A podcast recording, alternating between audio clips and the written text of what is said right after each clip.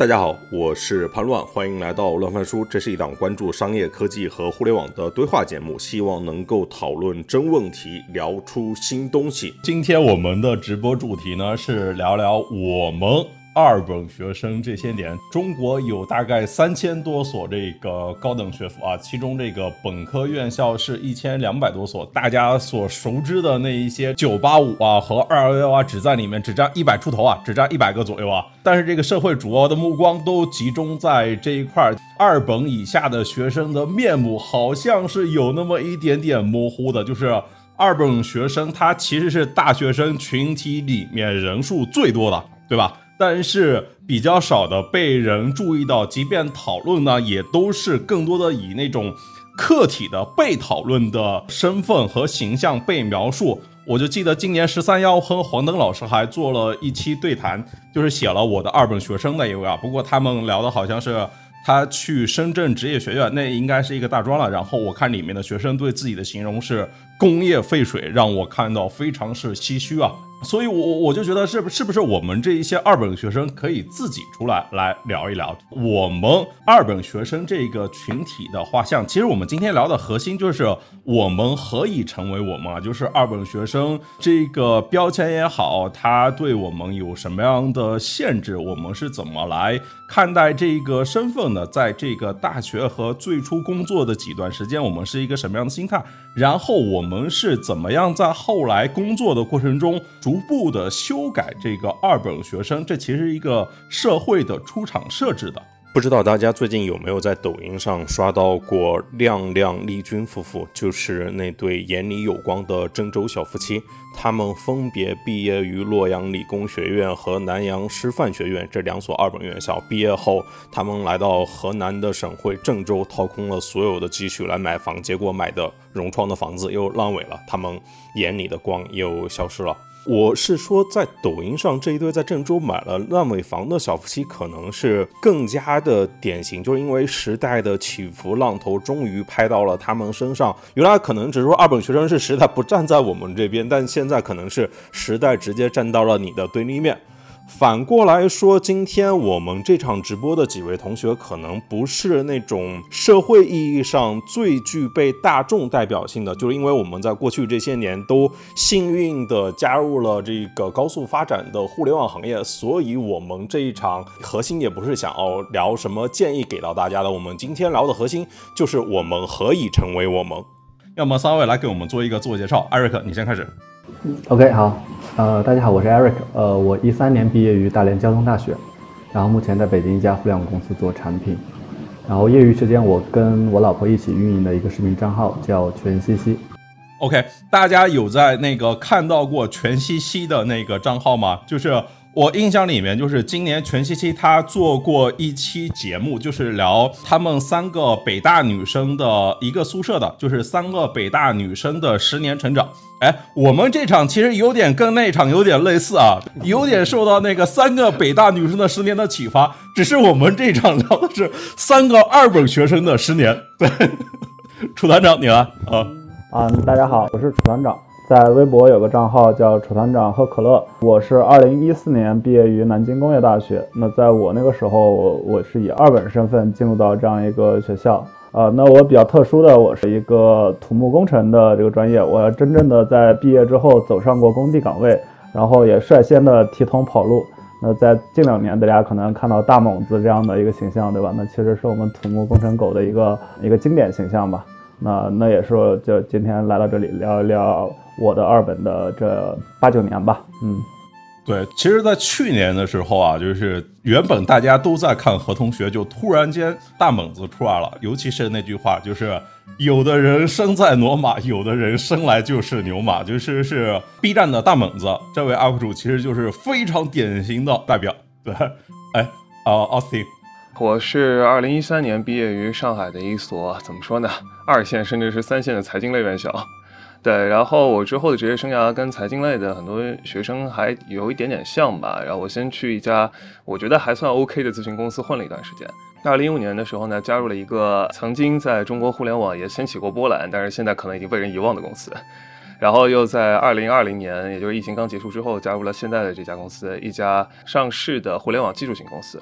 所以怎么说呢？我觉得我可以提供一些不一样的视角。第一是就是我是可能大家更容易调侃的，然后面目更模糊的那种财经类二本学生的这种一个样本。但是呢，我又是那种就拿着二本的文凭去勇闯咨询、投资还有互联网的这样的一个不一样的这样一个实力。反正希望能跟大家多多交流吧。就是二本学校跟这个二本学生中间其实差别也是很大的，而且就是奥斯汀今天的学历已经是背叛了我们二本学生这个阵营，还跑去复旦读了一个 MBA，这个我们后续再聊。第二学历，第二学历。哎，OK，啊，永旺同学上来。嗯，好。呃，大家好，我叫崔永旺，然后我是一名九五后，现在担任一家呃媒体上市公司的公众号运营负责人。然后我是二零一三年参加的高考，当时考了四百五十五分，然后进入了一一所山西农业类的院校读大学。然后二零一七年从这个这所学校毕业，然后就开始来北漂。那过去五年一直做的是新媒体这个行业，然后之前也写过近百篇十万加文章吧。然后之前上一份工作是在一个职场类公众号叫插座学院担任这个新媒体负责人。然后今年七月的话，其实是刚刚毕业。五年整，然后前段时间也在自己的个人公众号上写了一篇这个个人的毕业五年的总结。啊，今天很高兴能跟大家交流二本学生这个话题。啊，其实回头来看啊，像是互联网啊，像是媒体这个行业啊，对于我们这些二本学生还是非常包容的啊。就是他没有像金融那些行业挑我们的学历，包括你像那个。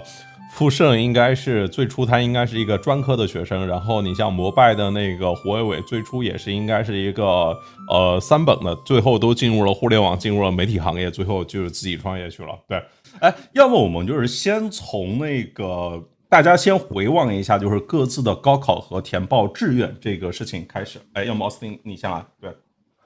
哦，OK，呃，对我刚才说嘛，我一三年毕业的，所以我是零九年那年的高考。对，然后其实我高考那年的话，我其实从高考那年就已经背叛了二本学生，因为我那一年其实我是到达了一本线的，但是我只到达了一本线，稍微超出了一点点。然后这个分数你就很尴尬嘛，你要报一本的话，其实报不了什么学校。但如果你愿意去报二本的话呢，二本其实是有很多你是可以去挑的，可以去选的这样一个可能性。然后我当时你也知道嘛，一个十八岁的人，其实你对你自己的未来，你想要去做什么，你想要去读什么，其实你都是没什么看法的。然后这个时候我就跟我家里人商量，呃，我家里人其实只给了我一个硬性的指标，就是啊，你报什么学校、什么专业都可以，但绝对不能报你所在的，就也就是我所在的了，也就是我所在的这个城市里的学校。如果有可能的话，你最好还能报不在同一个省的学校，只要能出省就好。然后我是江苏某个城市的人嘛，然后基于这样的一个唯一的要求，我选择报考来了上海。对，这就是我整个那一年并不复杂的高考经历和志愿报名的这样一个经过。奥斯汀说的太含蓄了，他其实不是我们江苏的，他所在那个城市是那个安徽的省会，是徽锦。哎，但是那个楚团长，你是跑去那个南京上学的，你当年是一个什么样的想法？没有想法，因为父母也给不了任何意见。那考高考考出来一个反正没到一本线的这样一个分数线，那就填报志愿的时候就呃问了一个我的高中的班主任，就问他什么专业比较好就业。啊，那他说这个土木工程这个专业可能比较好好就业，那就填了这么一个。其实我当时都完全不知道土木工程这个公司这这个这个专业未来要干什么，我对这个完全没有没有印象，我也不知道这个他未来是要走走向工地的，或者说考研不考研，其实完全不懂。我记得我当时还报了另外一个专业，叫什么叫应用数学，那幸好就是没有没有报上这个专业啊，要报上这个专业，我可能毕业都毕业不了。反正就是，总而言之就是稀里糊涂的高考，那么最后二零一零年的那样一个时时间点，然后又稀里糊涂的报了一个专业，然后就稀里糊涂的去上大学了。OK，就是我和 Austin 和楚团长都是江苏的考生，我是零七年参加的高考，然后只过了二本线十分，我印象就是后来也是稀里糊涂去报考了一个徐州的二本院校。但这里面艾瑞克不是我们江苏的考生，哎，你你你是在哪边参加高考？我记得你在视频里面好像说你还复读过两次，来聊聊当时。OK 啊，我跟潘娜应该是我，我也是零七年第一次参加高考，然后零九年第三次参加高考，所以我复读了两年，最后也只是从了二本二考到了二本一啊，最后一年是一本差了两分吧。但我当时呃填报志愿的时候，因为我因为按我第三年复读的成绩，我其实基本没有看过二本的学校，所以当时出了分数之后，我其实是比较意外的，所以我当时是比较临时的，找了一下那个有一个招生简章的那个一本书吧，就在二本学校里面就挑了一个，当时看到有一个大连交通大学，所以我就当时就过去了，所以比较临时的吧。啊哎，就是最近几年大家都在提那个什么，就是小镇做题家。我突然想一想，我们二本学生是不是都不算小镇做题家呀？就是首先是，譬如说我跟艾瑞克都不算小镇，然后我们都是农村做题家啊，而且我们不是做题家，做题家得好歹得考上名校，对不对？然后像那个奥斯汀就更不是了，就是他一个就是我们眼里的大城市的那个学生，也跟小镇没半毛钱关系。是。我也觉得做题家嘛，这个考上二本了，最多最多只能算做题爱好者。你怎么说也得来个一本才能算做题家，对吧？其实是我们在上学的时候，你譬如说我，我在二零零七年我去考上大学的时候，尽管它是一个二本院校，但是在我们那个农村里面，在我们那个村子里，就是可能是第一个考上这个大学的，都还是很不错的，就是。但真正意识到这种学校跟学校的差别。可能还是到后面刚开始准备实习啊，准备工作啊，就是那一两年的时间里面，我或者说这里面就是可以问到一个问题，就是二本学生他和重点大学的孩子他有什么差异吗？对，譬如说艾瑞克，就是你你还复读了两年，你就是想上一个好大学，然后包括奥斯汀，你后来跑去那个读了复旦，读了一个第二学历，哎，你们来呃来聊聊，就是真的存哦，或者说这个差异它体现在什么地方？对。呃，其实我觉得还好，我真的觉得还好。就是这个差异的话，其实那个基本上只有你在第一次感受到的时候才会有冲击，然后慢慢的呢，这个东西就会被消解掉。所以，如果你第一次的时候没有被打倒，或者说没有被一本学生那种身上凌厉的气场所击败的话，那么其实我觉得他不会给你留下非常深刻的印象。当然，这个主要也是看你的这个环境和机会了。就比如说像，就大家都知道嘛，北京和上海有很多非常顶尖的高校。对，但是如果你们在学校的阶段，你跟他们就保持距离，所以其实大家是井水不犯河水的，不一定有那么多的机会能够遇到。在上海的呃西部有一片大学城，然后在那个大学城里有很多所大学，但是呢，总的来说，在这个大学城里的各个大学生呢，我觉得素质也好呀，他们的这个教育水平啊，其实都差不了多少。所以你一直被关在那个大学城里的时候，你没有感到非常大的冲击。直到我去我的第二母校复旦参加过一次考试的时候，我就开始觉得说，哎，好像学校和学校之间确实是不一样的。他们对于一些就是呃，比如说自己组织活动的这样一个心得，然后他们对于在这个活动中的一些的控制、一些的把握、一些心态的调整，然后确实会对我们这些怎么说呢，客场作战、远道而来的学生产生一种非常大的心理压力。你就觉得好像什么事情他们心里都有数，他们知道下一步该做什么，然后会发生什么。然后你就就处于一种很强烈的未知和这种恐惧之中。你本来在心理上其实就矮别人一头，然后你又不知道接下来会发生什么，然后你就这么战战兢兢的就一直比完了全场比赛。然后之后你直到你回到学校，在回宿舍的路上，你可能才反应过来啊，其实一本学生好像也没有什么非常大的不同，他们也没有什么八个脑袋六六只腿之类的。但是至少在第一次的时候，这个冲击还是真的相当惊人。嗯，艾瑞克，你有观察吗？呃，我的观察是，我觉得上大学的时候，大家可能会觉得很区别很大，但随着你毕业的时间越来越长，你就会发现这中间的差异越来越小。其实包括像我跟我老婆的学历就是差异非常之大嘛，但是我跟她在一起，我从来也不会觉得所谓的自卑啊，或者说觉得哪儿不如她呀。就是我觉得每个人都会都会有自己的一些优点和自己的一些长处吧。呃，我就同意刚才奥斯汀说的，就是说。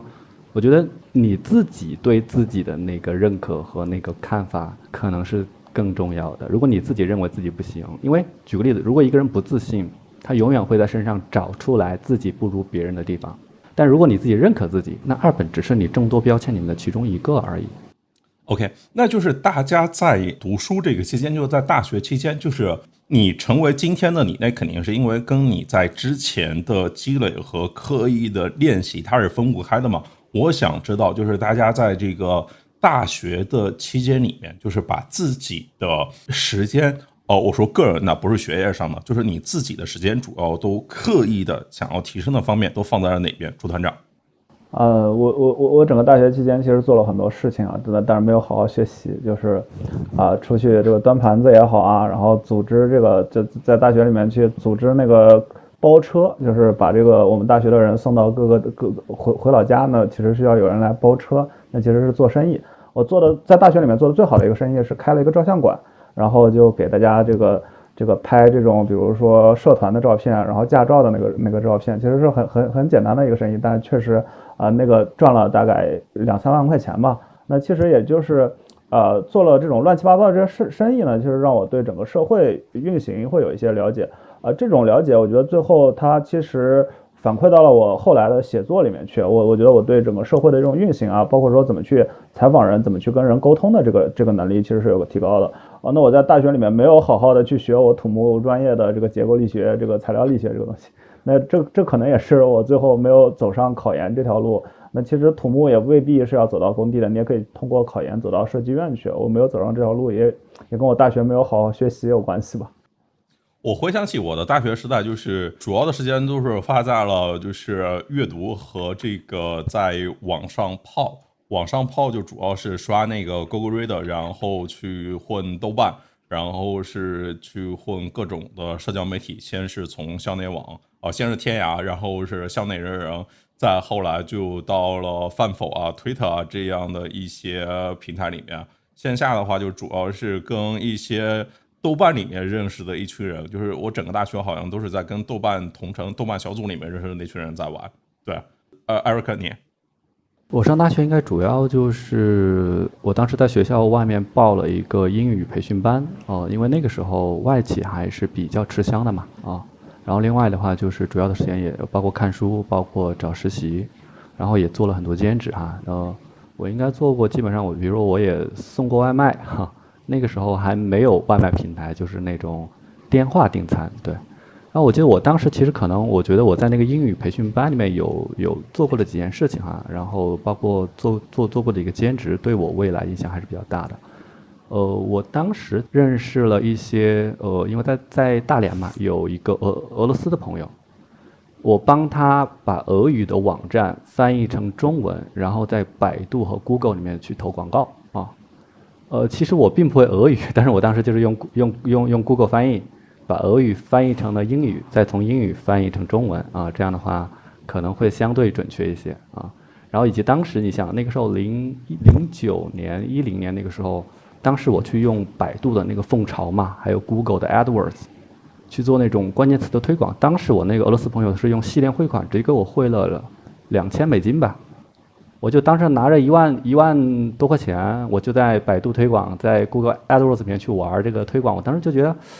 互联网这个广告还挺有意思的，就是你不断的去调整你的这些关键词和你的竞价排名，最终得到的线索和点击率都是非常不一样的。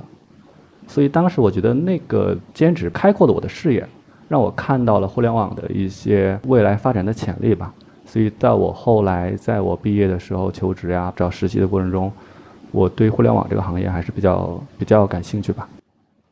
对我后来进入这个科技媒体行业，也是跟我在上学时候看了那么多的财经杂志有关系。大家有意识到二本这个二本学生这个身份对于我们个体的话，它会有什么样的限制吗？譬如到就业那个阶段里面，就是实习跟就业的时候，就是去向去往何处，什么样的行业、城市？然后以及对于自己应该要走什么样的人生道路，设定什么样的目标，这一块会有什么样的影响吗？要么三位都来聊一聊。楚团长，你先。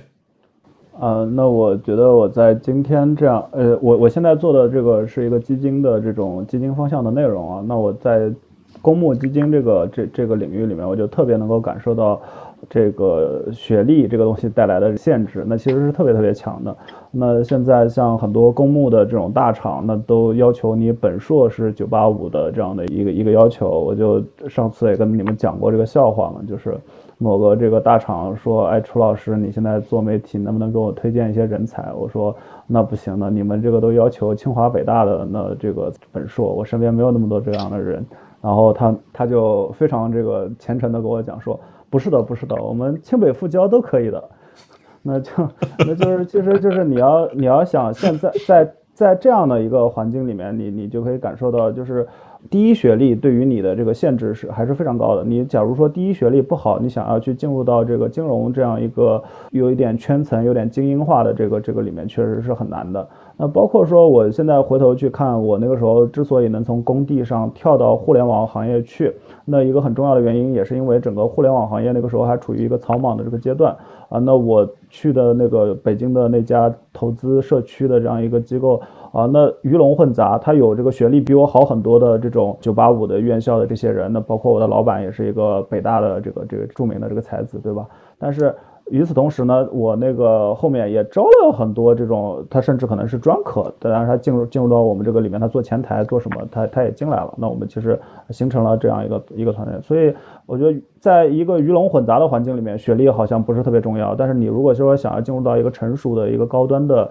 呃这样的一个行行业里面去，你你你你会切身实际的感受到学历对你的限制。那像我现在，我我我一个二本学生的这样的一个学历，呃，真的是会制约我去很。多机构呃说，人家哪怕很看重你，说哎，领导觉得这小伙子不错，你能不能到我这来？人家一看我的学历，哦，你永远没有这个机会了，对吧？那那其实这种限制是真的存在的。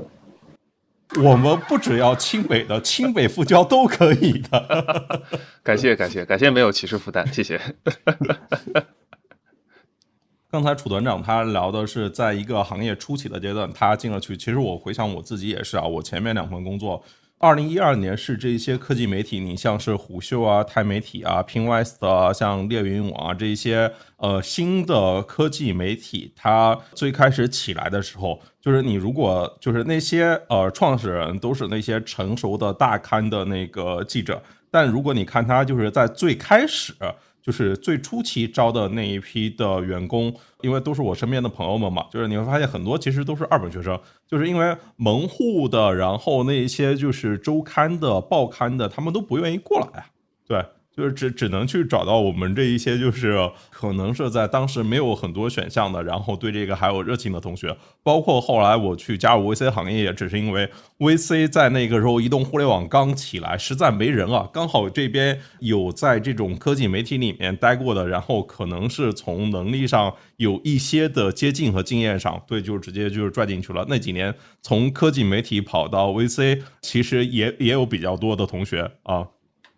对我，我的路径可能跟很多的二本学生都不一样，就是我是从二本毕业之后直接加入了一家我个人认为啊还算 OK 的，就应该比腰部再高一些，但绝对没有到头部的咨询公司。对这个听起来就是在现在听起来就已经很不可思议了，在当时的话也不是那么的容易，就你很容易发现你在任何一个组织里都是学历最低的那个人，然后所以如果你要说二本卡住了什么呢？就是你冲破了一道很难冲破的门。那你冲过之后发现呢，其实他挡住的是你的战友，或者说挡住的是一个级别跟你差不多的这样一些对手的人。你拿着一张入场券冲进了联赛，结果发现直接你的对手都已经是从上个联赛上一个级别退下来的人。然后你你每一场的常规赛打的都像晋级赛，然后每一场晋级赛打的都像决赛。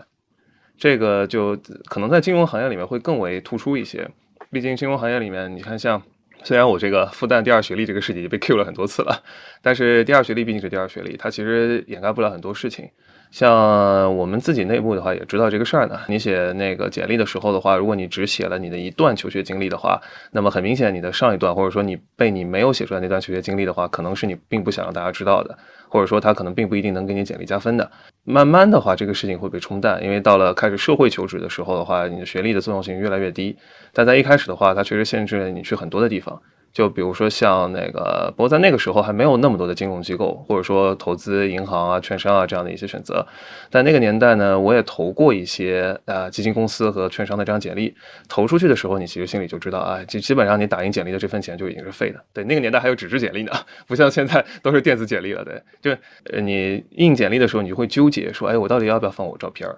如果放照片呢，你肯定不能用黑白的打印，你得用彩打，那彩打就很贵。而且你知道，你才打的这份简历送出去呢，基本上就是浪费的，所以你就一边花钱，一边想着钱花的不值。但你想，算了算了，还得试一试，然后就继续花钱，就这样不停的砸，不停的砸。那种感觉，我觉得可能跟现在玩手游抽卡是差不多的，就是你知道你脸很黑，你抽不出什么好角色，但你还是想抽，所以你还是花了钱。艾瑞克，我刚毕业，因为我是大概是大三的时候，我就去了一家外企实习，所以对于我而言，就呃，我觉得对于我可能更大的限制是我当时去找那份实习的。我的准备是比其他所有的人都要更加充分的，因为我当时申请的那个实习是当时那个企业应该是，呃，过去几年唯一一个招的在大连不是大连理工的学生，对，所以我当时甚甚至说，呃，我在准备那个面试的过程中，确实就像刚才奥斯汀说的，就是其他。呃，学生可能把那呃，就是比如说大连理工的学生，可能把它当做是一个备胎，但我却把它当做是一个我的一个需要跳一跳才能够够得着的目标。对，所以我觉得，但是当我一旦拿到的那个入场券了之后，我觉得学历它更多的是一个敲门砖。我一旦进去去了之后，我跟大家在一起实习啊，那这个时候我就会发现，我跟大家其实是差不多的。呃，我甚至在某些方面，我会觉得我的某些想法。某些思考、某些角度可能比他们会更加独特一些，对，所以我个人觉得就是说，它更多只是一个敲门砖。但是如果说你的学历差一点，你在面试的过程中你可以准备的稍微充分一点，但一旦拿到了这个入场券，你完全不用胆怯说啊自己学历差，因为就就像我后面的所有的工作经历过程中，可能跟我合作的。同事呀，部门的其他的同事啊，其实可能学历都比我要好，但是 我好像已经忘记了我是二本毕业了。对，哎，但你肯定就是大家都会有那一个瞬间嘛，就是觉得自己那个学历被碾压嘛。哦，我刚才不是说吗？就是科技媒体一开始的时候，就是像我这样的人混得进去，然后到半年后到年底的时候，我突然发现，哎，我们公司一半人都是北大的。那么还是艾瑞克，你先来啊。我应该当时是我毕业一年，从大连来北京。我当时是从 SAP 那边呃实习了一年半，工作了半年之后，我当时还是一直想说我要去互联网这个行业。然后我当时我就来了北京，然后当时我加入的是印象笔记，一四年年初吧，那个时候印象笔记刚进入中国，在硅谷也是特别火啊。那个时候印象笔记中国区才十几个人，然后我就发现我来了之后才发现。我的同事里面确实就像你刚才说的，可能一半的都是有有哈佛的，有有有斯坦福的，有清华，有北大的。对，呃，那个时候确实觉得啊，我的学历在大家当中真的是最差最差的啊。OK，楚团长，你是呃什么样的呃经历或感受？那我其实从工地出来的时候是非常非常彷徨的，因为我不知道我可以干什么。就是大家就我我过去四年的学习呢，肯定跟我未来要干的工作完全不一样。我在大学的时候还在一些这个 A P P 上去发发言，一些这个炒股的 A P P 上发言。那我我我当时唯一一点的优势就是在这个社交媒，就是在这个东西还不能叫社交媒体啊，就是这些炒股 A P P 上，我已经是个颇有粉丝量的一个人。就这个是成为了我一个求职的这个这个这个敲门砖吧。然后后来我看到雪球他在招聘，我就去雪球面试，我就印象特别深刻。我背了个小包，这个从我也不知道能不能面上。我从南京要坐坐火车，坐一夜火车坐到北京。那我初到北京的时候，那种那种乡下人进城的那种彷徨，跟这个东西是客观存在的。那时候雪球在那个在那个望京 SOHO 那个地方，我站在那个楼楼下面的时候，我发现哦，这个楼真漂亮。那跟我以前那个充满泥泞的那个工作环境完全不一样。我也不知道我能不能面试进去，我也不知道这个雪球这个公司它我要进去要做什么，完全什么都不知道。然后那我最后面面完了之后，我也很忐忑，我不知道能不能能不能面上。我就跟我那个我回来之后就跟那个 HR 不停的打电话。我每每隔一天，每隔一天就要给他打个电话，哎，我的这个面试结果怎么样？那他那个时候可能也在面其他人，这个岗位也没有确定要我。最后我进去之后，带我的方老师就说，我们也没有面上你，但是就听 HR 讲你非常非常积极。那在所有的这个候选人里面，最后觉得你最积极，那就要你吧。然后我进到这个雪球的时候，我就知道哦，我的学历原来是这么差。我身边的所有的这个就都是呃，一对一对是这个山东大学，是正儿八经的985。那那在我们江苏省的那个分数线都是很高的，然后就是呃带我的那个老哥是人民大学的，那我身边全部都是这样的好大学，那那个时候我是非常非常彷徨的，那我觉得我终于知道哦，我的二本原来原来这个就是不是只有工工地它是不看学历的，其他地方都要看学历，然后那什么时候会觉得比较好一点的时候呢？是我后来接手了我们那个公公众号的运营，然后就是呃做了很多很多事儿嘛，就是接手了这个公众号的运营。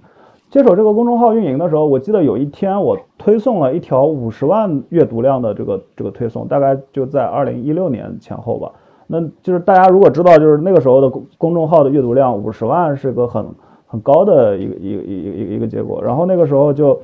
哦，我那天也是在那个楼道里面去吃饭嘛，我连续有四到五个人就是过来拍拍我说，哎，今天这个推送搞得不错，我看朋友圈的。我那时候觉得，哦，我我觉得我我在这个公司里面应该是站稳了，就是不会因为什么原因把我开掉了，因为我在那个时候心里会觉得。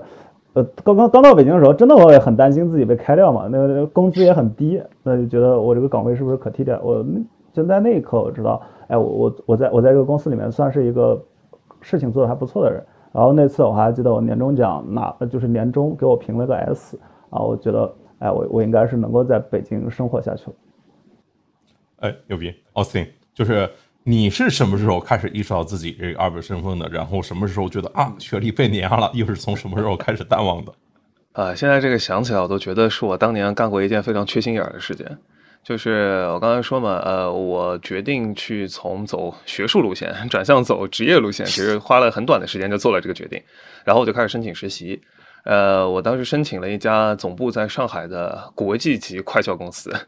然后呢，就。不管是狗屎运吧，还是怎么样吧，最后就让我入选了啊！是他们的那一年的暑期实习生项目，就是你理解成类似于一个夏令营项目，主要那那几年大家可能还比较含蓄，还不会直接的说什么未来领袖计划啊、什么 MT 项目啊之类的，他们就还是叫什么暑期实习。然后我就报道的第一天呢，就把所有的那一批的实习生就在一个会议室里，HR 姐姐就开始给大家放那个 PPT，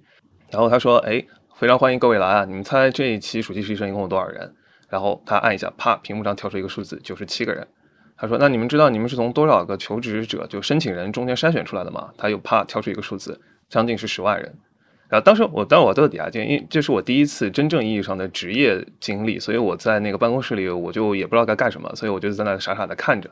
然后他接下来说：“说你知道咱们这些同事同学的话，都来自于什么样的学校，都来自于什么样的人呢？”然后他啪又按了一个键，弹出了一张表格，就类似于词云吧，就是咱们这九十七个。同事这一期的同事的话都来自于什么学校？这你要知道，开头肯定是什么人大、东南、呃清北、复交这些。然后他又按了一个键，说甚至还出现了一些我们从来都没听说过的学校。啪，我的学校名字在上面。然后我当时真的很缺心眼，我第一个反应是啊，就没想到就九十七个人中居然还有我的校友啊，是谁啊？我真的很想看一看。然后那天散场了之后呢，所有人都拿到了一个通讯录，大意就是说我们这一期同学都有谁。他最后一页就是他付给我们的那个表。翻到最后一页的话，我看见我们学校的那个名字排在那张表的最后一个，然后在旁边还有个数字写的是括号一。然后我是那次第一次意识到，说好像我的学历跟别人真的还差挺多的。但是呃，反过来说的话，就是也许可能也会问了，说为什么你没有实习经历，然后第一次申请就能从十万人中进入这九十七个人的实习？所以我开始觉得，说我跟一本学生其实差不多，倒不是说我能做到跟一本学生一样的事情。而是我意识到一本学生会跟我们犯一样的错，这个时候我开始觉得说，哎，其实大家都差不多的。就像我刚才说嘛，我们那个公司是一个快销公司，所以我们面试的时候的题目是给一个防晒产品做一个广告的 campaign。然后呢，他你也知道是那种非常标准的英文面试，啪啪啪给你一大堆那个文件，然后你得看十分钟之后开始讨论，非常标准的 A C 啊组面啊那个风格。然后因为时间真的很紧，然后我也没太在意，我只记住了一点，就是说那个产品预计是在两年后的九月份上市。呃，然后开始讨论。你也知道，所有的组面中都会突然跳出来一个大姐大控场的人物，说：“来，我来分配任务，你应该计时，你应该去去写板书，你应该去做记录，巴拉巴拉这样的。”然后反正我就在那坐着，他让我干啥我就干啥，他让我说我就说。然后所有的 AC 里都会有一个大姐大，一个热心出主意的人，一个看起来想要去帮点忙，但实际上帮不上忙的人。然后大家就在那里一直讨论，然后其他人就插不上话，就在那一直坐着。然后那个姐姐就非常教科书般的拿出了那个 marketing campaign 的那个风格，然后开始说我们应该倒推。你看，如果我们九月份要上这个产品的话，那我们要提前几个月开始备料，我们要几个月开始联系产线，我们要几个月开始投广告，我们要几个月开始铺货，巴拉巴拉巴拉。然后他最后说了说，我们要在提前按照惯例，我们要在提前九到十二个月的时候就开始投广告，我们要用 marketing campaign 去占领消费者的心智。这时候我突然反应过来，我说，哎，等一下，姐姐，如果提前九个月的话是那年十二月，我们要在十二月给一个防晒霜打广告吗？然后就这句话出来之后，全场就愣住了，然后面试官就一直在盯着我看，然后心想说，我也没说错，我我我我我虽然是一个不怎么用防晒产品的人，对吧？是一个糙老爷们儿，但是我大概知道人们在冬天应该是不会用防晒霜的。整场面试我可能就说了那么两句话。但是结束的时候的话，HR 过来说说，你的洞察还是蛮的有道理的。很多人可能就是去套了这些教科书，然后没有想过说产品和产品是不同的。当时我也没想多，我就回去了嘛。回去了之后的话，之后才知道我很幸运的成为了九十七个人之一，然后才有了后来的刚才我说的那个段子。就譬如说是，呃，譬如说像永旺，就是包括像我们这种，怎么克服这个所谓的二本学生的一个自卑的心理，或者说因为学历感到自卑这个时刻，他是怎么克服的？嗯，因为是这样啊，就潘老师这个问题问的很好，就是怎么克服自卑这个心理。因为其实我的中考成绩是非常高的，非常好的，然后我的高考成绩是非常糟糕的。然后呃，高考结束之后呢，我们班有一个同学就上了清华大学，那是我们全校唯一一个清华大学。然后我还是我们高中的班长，所以当时面子上就是。很很挂不挂不下来，因为很多同学我们班的都是九八五二幺幺，然后我就是一个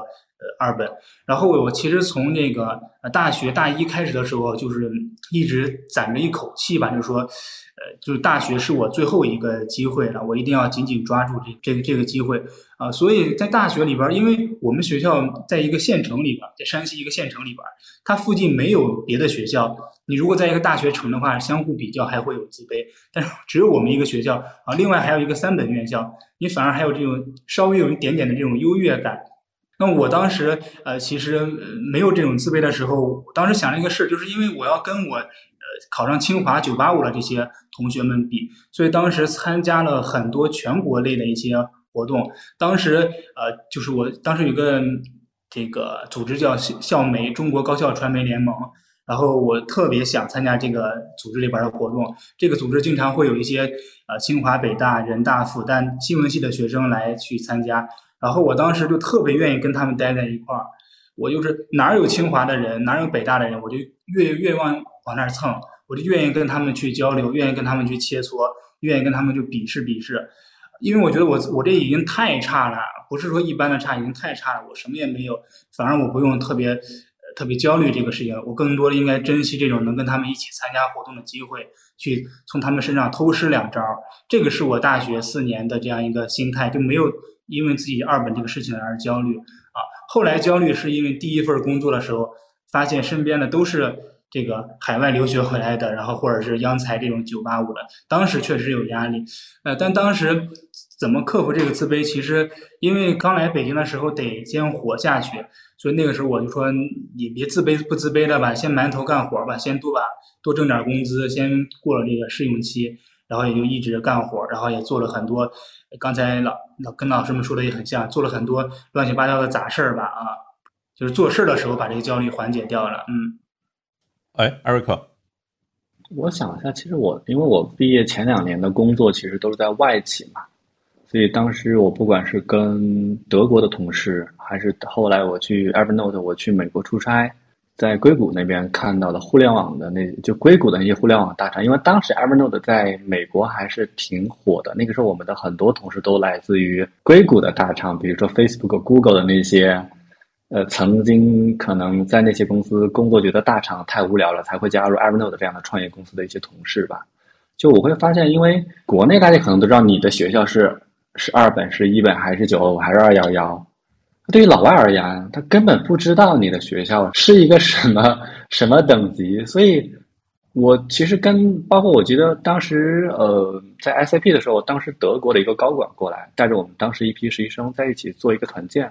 我们分成两个队，呃，我是其中一个队的队长。然后我当时那一整天的团建，我带着我们那个队还碾压了另外一个队，最后拿到那个奖杯。然后我当时就觉得，我发现好像反而我在那些不知道我学历背景的一些人面前，我我会变得更加自信。包括我去美国出差的时候，我看到那些不管是从硅谷的互联网大厂过来的那些高管，还是美国这些同事，他在看我的时候，从来不会觉得哦，你们都是来自来自于中国的同事，他不会说哦，你来自于中国的二本，你来自于中国的 九八五。所以在跟他们在一起开会的时候啊，工作的时候，我就感觉我感觉不到我的标签，因为他们并不知道我这个标签。所以我就越来越发，就觉得其实如果你遇到那个人，他不知道你的标签，他忘掉了你的标签，其实你也可以做到啊。你可以把你自己的那个标签忘掉。所以就是我我我个人觉得，就是说你做每一件事情的时候，你要看这件事情本身它的衡量的标准是什么。它肯定不是你的学历背景嘛。所以那你就把你这个标签忘掉，你就把你当做跟你旁边一起做这个事情的时候的，跟大家都是同样的人去做的时候，其实你会发现你自己本身的一些个人能力的一些基础的思考的能力的观点，这些东西才是最最最重要的。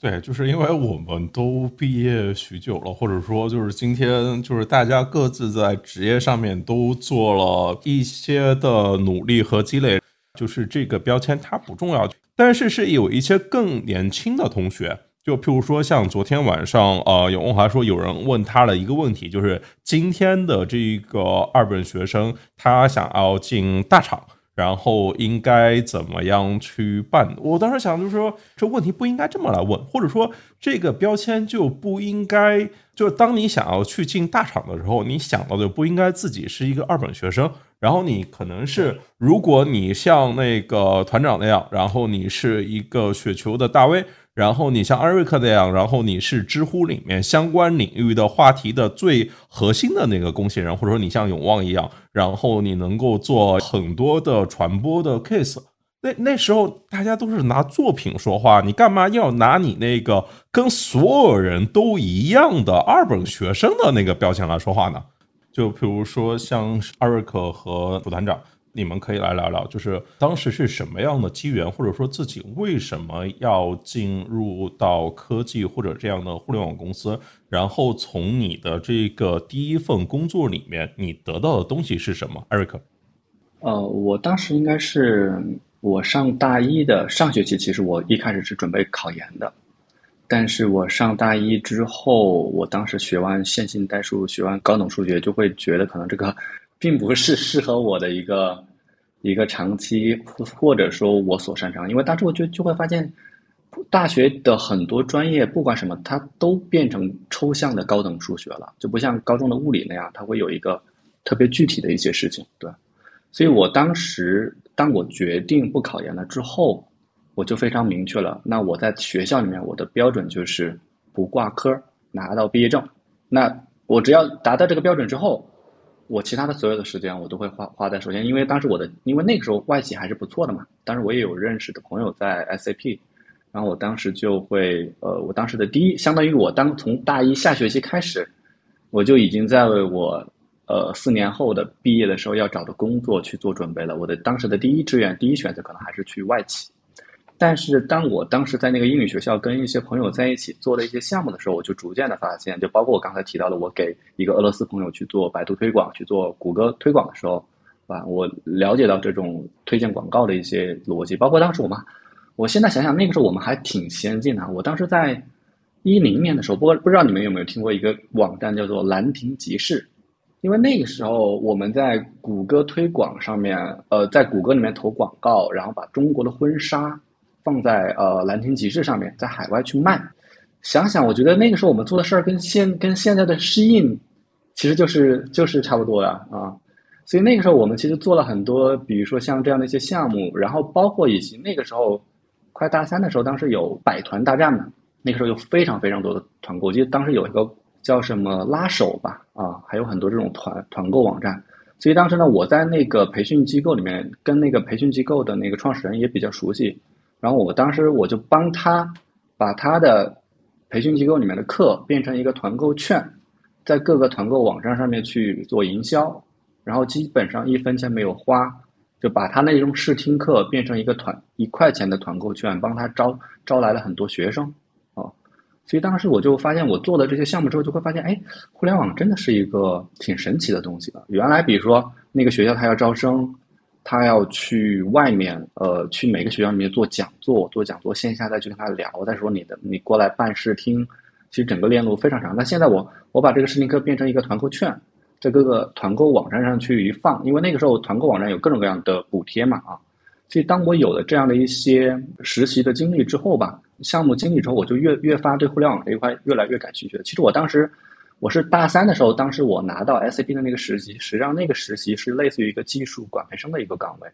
就是那个实习岗位你拿到了，你就百分之百可以拿到正式毕业的 offer 了啊。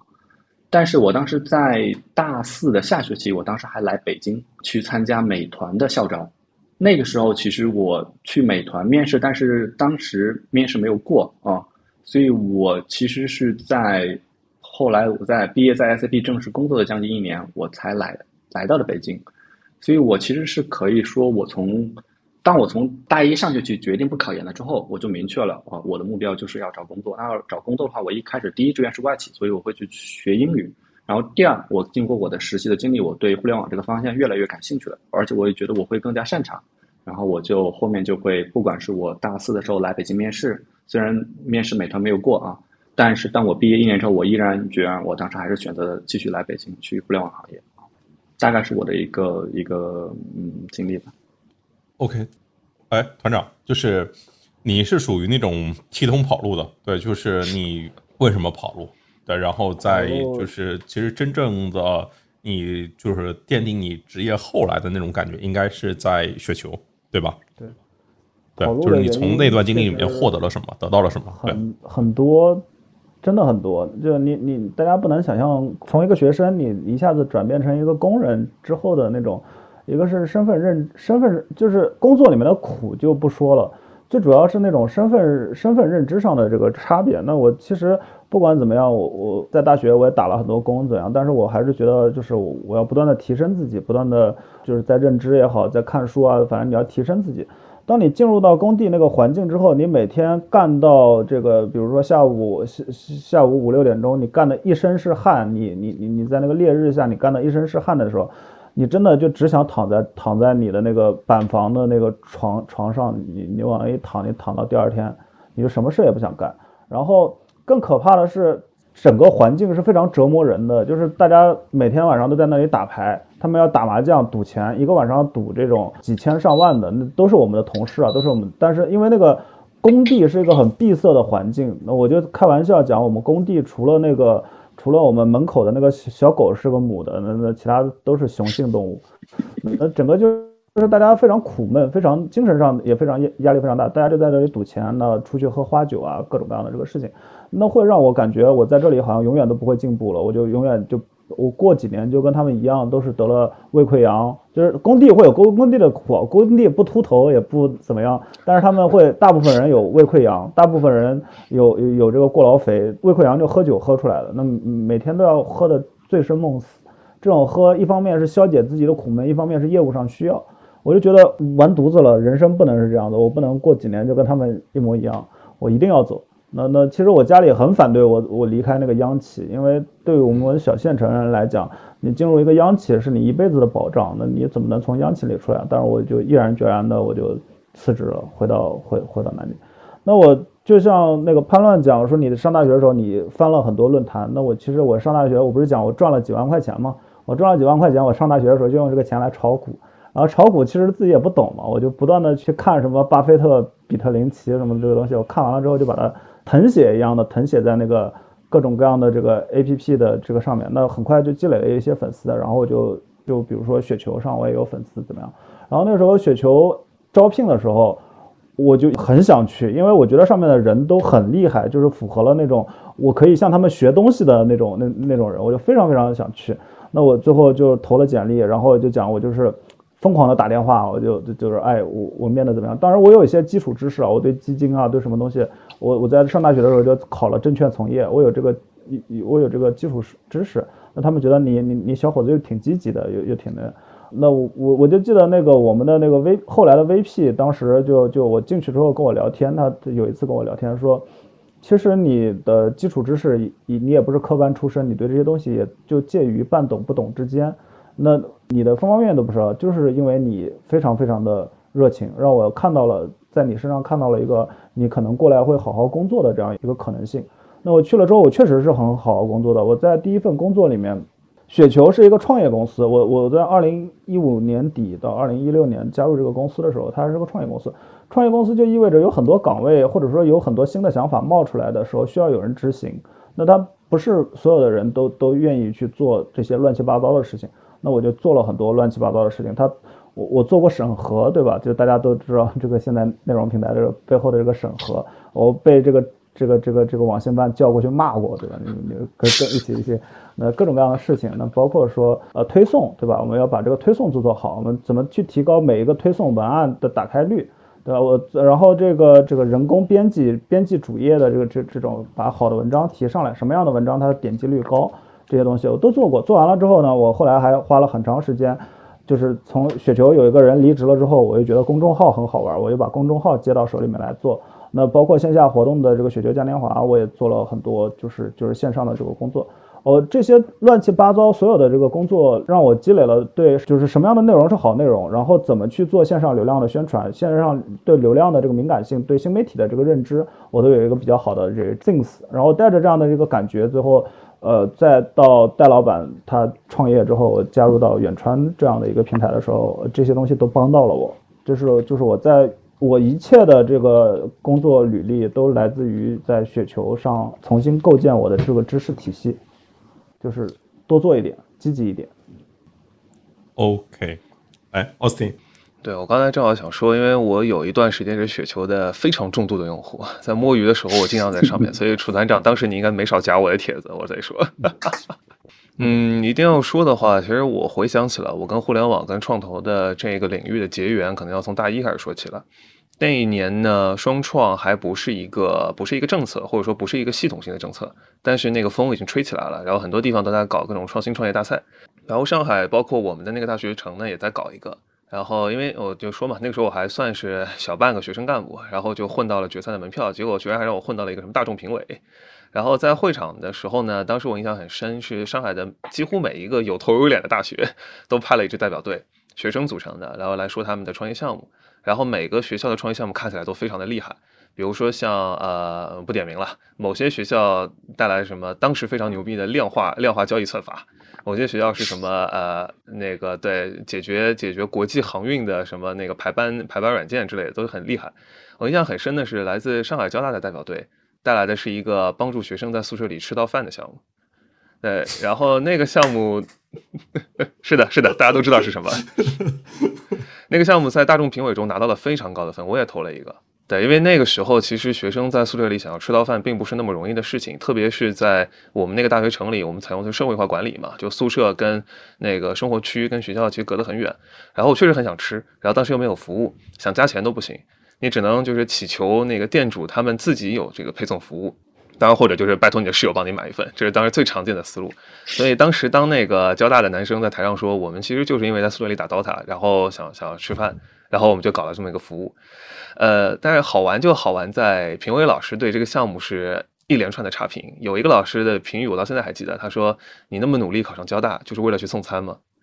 你那么努力考上交大，就是为了做这样一个事情。你看看其他人，他们都在用自己的所学、所作所为，在改变这个世界。他们的事情是结合了他们的学习的成果，结合了他们对世界的观察，然后想出来的这个创业的项目。而你想的可能只是帮你的同学带一份饭。然后，但那场回去之后的话，我就在想，呃，量化交易离我还很远，在那个年代。然后至于那个太平洋上的货运排班跟我有什么关系，好像也很远。但是在宿舍里吃到饭这个事情是我真的很想要的。所以我是可能是从那一刻才开始觉得说什么是一个好项目，什么东西是真的能改变世界、能创造价值的。然后为什么大众评委就学生，为什么消费者会跟这些专业评委会跟这些教授的想法不一样？这可能是我第一次开始认真思考，我们应该如何去看一个团队、看一个事情。这可能就是我跟互联网创投这整个领域结缘的一个原因。如果他们当年饿了么，对吧？啊。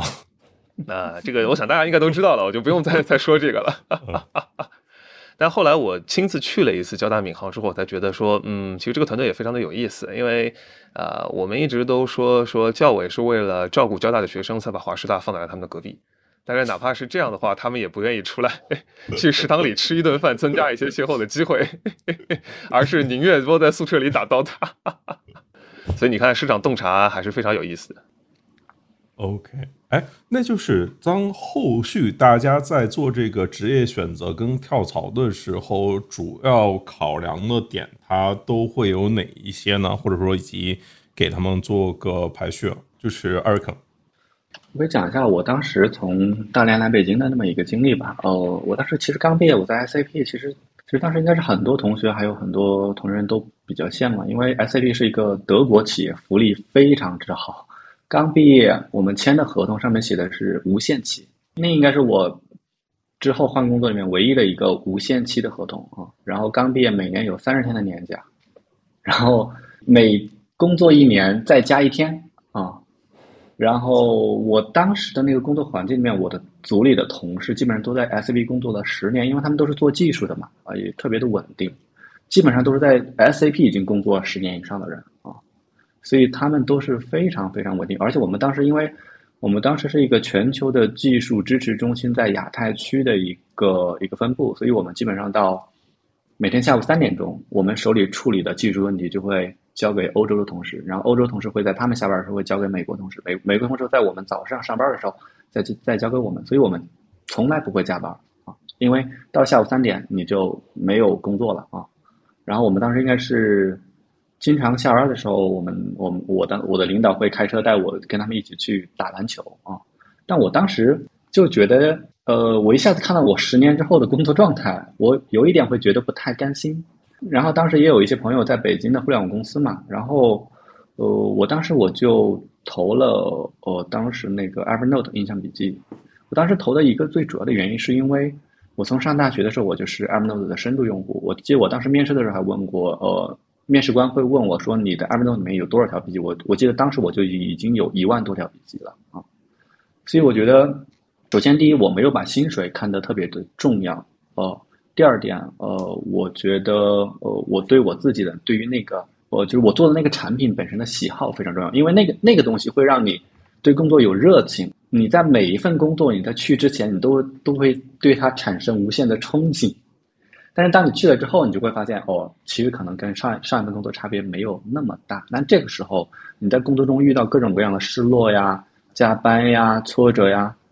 那你需要靠什么去坚持呢？我觉得就是靠你自己对于这个产品本身的热情啊，所以我觉得热情特别重要。然后另外一点还有就是说，呃，不要太看重 title。就是我当时其实去印象笔记，我的第一个 title 是叫 customer support，翻译过来就是客服啊。但是我知道，因为我哪怕当时面试一个客服，我都要跟当时 Evernote 的总部的美国的 HRVP，呃，视频面试，而且还会给我期权啊。因为我知道，因为那个时候 Evernote 全球就一百多人，中国区就十几个人，所以我虽然是一个客服的一个 title，呃，我也没有那么在乎。然后我来了之后就会发现什么都要做，其实看起来是一个客服的 title，但是我包括 Evernote 一些在中国区的社区运营啊、微博、微信呀，还有甚至他当时做的一些电商的业务啊，我都要去做。所以其实，然后加上一个团队，你想一个团队就十几个人，你想你们现在每每周开个周会，怎么不得一个是吧？所以每周开周会，大家都会参加。所以你其实如果一个团队只有十几个人，其实你有非常近的距离跟大家一起工作、一起学习啊。所以我觉得，嗯，你不要去重视 title，不要重视刚毕业的时候那个薪资。因为我当时从大连北来北北京，我是降薪的，然后我的工作时长也是几乎增加了三倍啊。然后甚至我那个时候还有还有一件事情就是，我从进上大学时候，我开始在知乎上去回答 Evernote 相关的话题。的问题，我记得那个时候，我到我工作的时候，我当时应该有大概好好几年，我是 Evernote 和印象笔记在知乎上这个话题下面的最佳回答者。我昨天晚上还去看了一下我的知乎，到目前为止，我在知乎上回答过的问题的浏览量已经超过了一千五百万。如果你在知乎上看过跟印象笔记 Evernote 相关的文章，大概率看过我的答案。对，但是我当时其实那个我业余时间做的那个工作。跟我的本职工作完全没有关系。直到有一天，我们市场部的一个同事过来问我说：“哎，你认不认识知乎上那个谁谁谁啊？他写了好多我们印象笔记相关的文章啊。”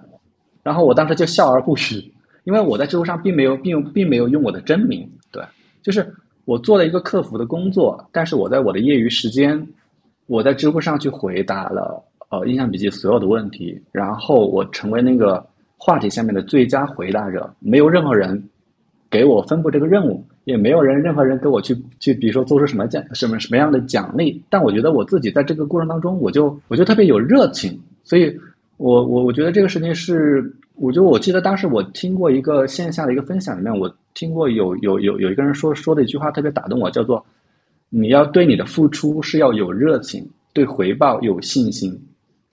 如果你工作中没有热情，你很容易会被举举个例子，比如说，哎，你下个季度你的绩效考核，是吧？是不是低了一点，是吧？你今年的工资涨的幅度可能低于你的预期，或或者说你在工作中遇到一些挫折，你很容易就放弃，因为每个人毅力是有限的。但如果你要坚持下去，最重要的我觉得是第一，你对这个产品本身价值的认可。那你如果有了这个认可之后，那你的工作就会有热情。那这个时候，我觉得你会比绝大多数人会更加能够在遇到困难的时候能够坚持下去，而且你会在你的业余时间都会再去想、去琢磨这个事情怎么样能够变得更好，因为那个东西就就像是你的信仰一样，对。所以大概是这么一个过程吧，啊。回想起我自己第一份工作也是什么都干，对，核心就是啥都干，多干一些。这个在后来对你的帮助真的很大。哎，团长，其实我觉得我我在挑工作的时候，我非常挑人，就是我我我当时非常想去雪球的一个原因，就是我是老方的铁粉，就是我觉得他方三文是一个特别特别有智慧的人。然后我的那些同事，什么刘江涛啊，什么就是我的方老师啊，什么真的就。对投资真的特别特别懂，我就是特别特别想去跟他们学东西，就是抱着这样一个心态去。那我最后确实进入到那个工作环境的时候，我我我没有我也没有在乎钱，也没有在乎什么东西。其实就像刚才艾瑞克讲的，其实我我也没有在乎在乎过我的工作量，也没有在乎过这个工作是不是应该由我来做。呃，是不是我我我内容运营呢？我就只做内容运营的事儿，我不是，我其实也在帮。我只要觉得这个事情对雪球是有是有帮助的，对我这个平台是有帮助的，啊，我就我就我就我就会去做。我就记得，当然这里面有一点自我感动，在这个里面可能未必是是是什么，但是但是这我就记得有一天我在。望京 SOHO 走在那个那个望京 SOHO 是个很漂亮的建筑，呃，晚霞落在那个上面，我就说，哎，我一定要在这里。我发了一条朋友圈，那个时候很很幼稚的发了一条朋友圈啊，我一定要在这里把雪球滚大。就是大大家那个时候雪球是个很好的工作氛围，大家在这里呃互相的教导我。我就记得呃有一个有个哥们儿，那就是我当时的同事，他给了我很大的这个感触，就是他每天都会去写自己的工作笔记，就是每天自己工作笔记 list 是什么，然后第二天再去复盘这个东西。他做的怎么样？哦，那个哥们儿现在是非常成功的这个基金经理啊。那我，但是你想那个时候在在雪球那个环境里面，他还是个内容运营，但是他最后就走到基金经理这个岗位上，我觉得我非常非常崇拜他。但是我在他身上也学到了很多东西。那这种学习是非常重要的。后来我来到上海去找工作的时候，呃，那我其实可以进金融机构啊。我进金融机构的话，我可能会就是待遇啊方方面面会会会好很多，但是。呃，戴老板是那么一个有有人格魅力、有才华、有天纵奇才的那个人，我完完全全是戴老板的粉丝，我就说我我一定要你要。带着我做，那我我不管什么待遇，不管什么，我就跟着戴老板去做。那实际上我在这四年的这个创业的这个过程中，我也跟戴老板不仅学到了这个传播上的这个东西，我也学到了说怎么去理解这个商业，理解这个这个这个采访这件事情，然后理解做内容这个本身。我在这里我的整个对内容的一个理解，其实上了一个台阶。那这个东西我觉得就是。呃，它不不在财务上体现，但是对人的这个这个这个综合素质上面，其实是有个很高的这个提升的。那我其实过去的几段这个从业从业的选择中，我最看重的就是人。我觉得这个人真的比我牛逼很多，我就很想去跟他去做事情。我说人在年轻的时候啊，就是因为自己其实并不具备分析判断某一个行业某一个公司是否会起一定会起来，其实我们不具备这个能力，但是。我们大概率会具备一个能力，就是我们知道谁真的靠谱，我们知道谁真的牛逼，然后就去在初级时候就跟着他就 OK 了。我觉得大部分的问题准都都可以通过找到一个好的 leader，然后来解决掉。哦，我想想，再再再再问 Austin 一个问题，就是再来给我们正儿八经的聊一聊这个第二学历这个问题。当你读完复旦这个 MBA 之后啊，它对你的帮助或者好？就是体现在什么地方？对，或者说有必要吗？嗯，我觉得主要还是看行业，因为在怎么说呢？自从你迈入了财经类院校的话，你其实基本上就知道说你必须得有一个第二专业或第二学历，那或者或者说你有一张非常非常硬拿出手的证，对，反正这两个中你肯定得有一个，不然你很快很快，哪怕你起步再好，你也会撞上墙，你肯定会撞上那个企业天花板。所以怎么说呢？就考 MBA 的话，是呃，这个战略路径是一开始就定了的。我从大一那年的话就知道说，我一定得考，但是最后战略执行会落在这个执行点上的原因是很多样的。就像我刚才说的，我先去去国外兜了一圈，后来我觉得，嗯，在海外读书没有什么太大意思。然后呢，我又决定回国来考研。但是一个非常客观的事实是，对我数学很差，所以我估计我考研应该也是考不上的。于是我最后就挑了半天，最后发现啊，其实还有第三条路，曲线救国，就你先工作，工作一段时间后去考 MBA。所有人都说 MBA 不难，至少比你就是直接呃本科毕业直接就去读硕要简单。呃，当时我也没想那么多了，因为这是唯一一条路嘛，我就这么走了。结果我去考的时候发现，哇，它真的不难，它真的不难。至少我那一年考试的难度，呃，在我看来基本上就是高中级别，就是连本科的知识都用不到的这种状态。对，然后反正考上了之后的话，也还是比较简单的。呃，但是但真的到了你毕业的时候，你从那个校园里走出来的话，你会明显的知道说，你们这个状态是不一样的。就就不是说说，哎，我今天我学士服务生成了升级了，我变成硕士了，我拿了一张更牛逼的文凭，然后我终于可以对对外外面人宣称我是复旦的学生了，而且这不算是扯谎了这样一个状态。但是它更多的其实是心里会给你一种不一样的感觉，你会觉得是一种千奇百怪的漫长旅程，终于走到了一个阶段性的终点。这这个旅程，这个中途的休整点是你一开始在地图上画上的，虽然你到达这个终点的方式和你想的不一样。你真正离开他的时候，他的心境也跟你一开始预想的不同，但是你确实完成了一些事情，而且至少在之后的话，你是可以拿出来，呃，它成为了一种新的你的资源，或者说成为了一种你编排自己、暗讽自己的一个新的梗，它会给你带来一些不一样的东西。所以我如果要说什么的话，我觉得就是，呃，你肯定会有希望，但你的希望注定会失望，但是你会从失望中带来一些新的你没有想到过的希望。这可能是所有的人生旅程带来的不一样的东西。聊一个普通的问题，就是这个进入互联网之后，这个螺丝钉怎么打造自己的能力圈？哎，楚团长。呃，就我大概是在二零，就我是加入远川的第二年，我觉得就就大概那个时候，我就问自己一个问题：我我将来要吃什么饭？其实。呃，就做我我我做的那个工作叫运营嘛，那运营这个工作其实是个特别杂的活儿，就是什么乱七八糟的工作，可能你你都要做做一做，但可能我就没有想在那个时候就没有想通自己的核心能力圈是什么。但是做运营的这个工作的这个过程中，你其实涉及到很多事情，你对流量的敏感性，你对这个内容的调性的这个把握，然后你对这个舆论场的这种攻坚的这种这种把握，其实你都会有一个有有有一个 get。所以我在差不多到了三十岁，将近三十岁的时候，我才哦，我我大概知道自己的核心能力圈是什么。核心能力圈可能两个，我有不错的做内容的能力，然后我对这个流量是有一定的理解，我对这个线上的流量运营我是有一定理解的。我带着这三个能力，我再去呃选择我现在的，比如说我现在在创业，那那我会就知道，哎，我我我我的工作就是我能够给给什么样的人去做什么事儿，呃，那这个东西就构成了什么呢？就是我我真的不是很虚，就是我我我现在。理论上，我当然是应该去一个金融大厂，或者说是去什么地方去上班。但是我最后觉得没问题，我也可以，我就我可以把我的能力去在任何情况下都好好的利用起来，而不是说依托于一个单位，依托于一个呃什么人来给我背书，给我这个发钱。就是我我我我就在那个时候知知道我构建了我的核心能力圈，我将来就是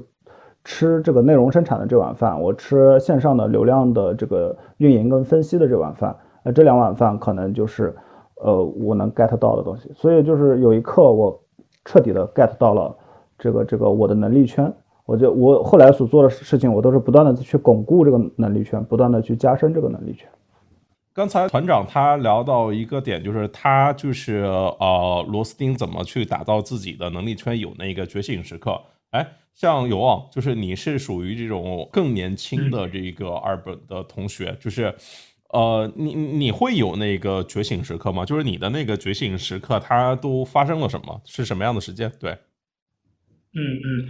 因为我的大学就是太过于普通了，所以其实我的觉醒时刻，我觉得是从我大一开始的。就当时那样一个决定，其实决定了我未来毕业五年现在所有的样子。就大一我做了一个决定，就是加入我们学校的校园生活广播站。因为呃，当时是一个小部员儿，然后当时我们站长跟我们讲话的时候是一个学长，他大三，就他非常自信、非常从容的那个样子。然后我觉得我大三之后也要成为他那样，也要成为一个站长。呃，然后我们广播站其实一直是靠这种笔杆子说话。然后我其实我大一那一年就疯狂在对着《中国青年报》就一笔一划的这个呃学习写作。然后在大一下学期的时候，就有一篇文章在中国青年报上发表了。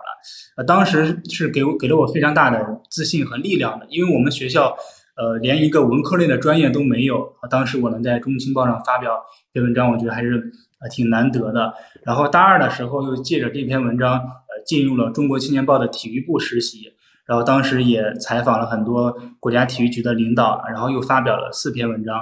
这两个节点其实是我作为这个一个二本学生的一个小小的一个逆袭时刻吧啊。然后至于等到毕业之后，其实也也有这样一个觉醒时刻。因为毕业之后，我的第一份公司是一个体育公司，然后当时呃周边就周围的同事都是。海外留学回来的，美国、英国、西班牙，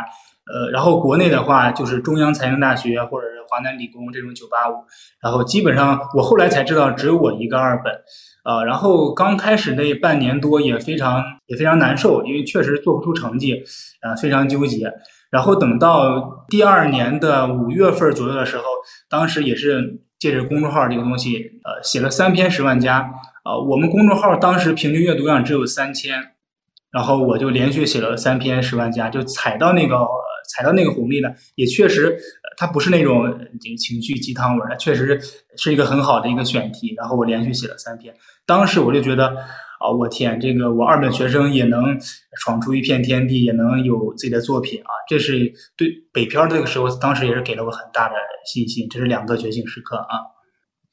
OK，所以就是你看，像那个楚团长，然后永旺，包括我在内，就是我们这个其实都属于这种跟内容、跟写作是发生了很大，或者说某个层面上写作改变了我们人生的轨迹，对吧？可以这么说。包括我自己，其实也一直倡导，就是身边认识的同学。来写作，当然我自己写的是商业评论啊，就是因为我觉得这个产品它其实根本就在于这个逻辑，其实没有人能够一下子就能够理解这个正确的逻辑，逻辑它一定是在这种就反复的锤炼中就是得到的，就是然后我觉得写作是非常那个去锤炼你的逻辑的，因为你如果你想要去写作的话，你会强迫自己去收集素材、整理思想。然后你去选择一个合理的表达，就是你写作，而且写作它的好处是你可以获得这种呃更加广泛的、持久的反馈，比口头的交流可能就是更加有助于这个逻辑的形成。包括像艾瑞克，就是应该也是在知乎里面写了那么多，对于后面的工作肯定也有很大的帮助。就是说，所以对朋友们如果有就是一点建议的话，就是说不仅要多读，一定要多写，对。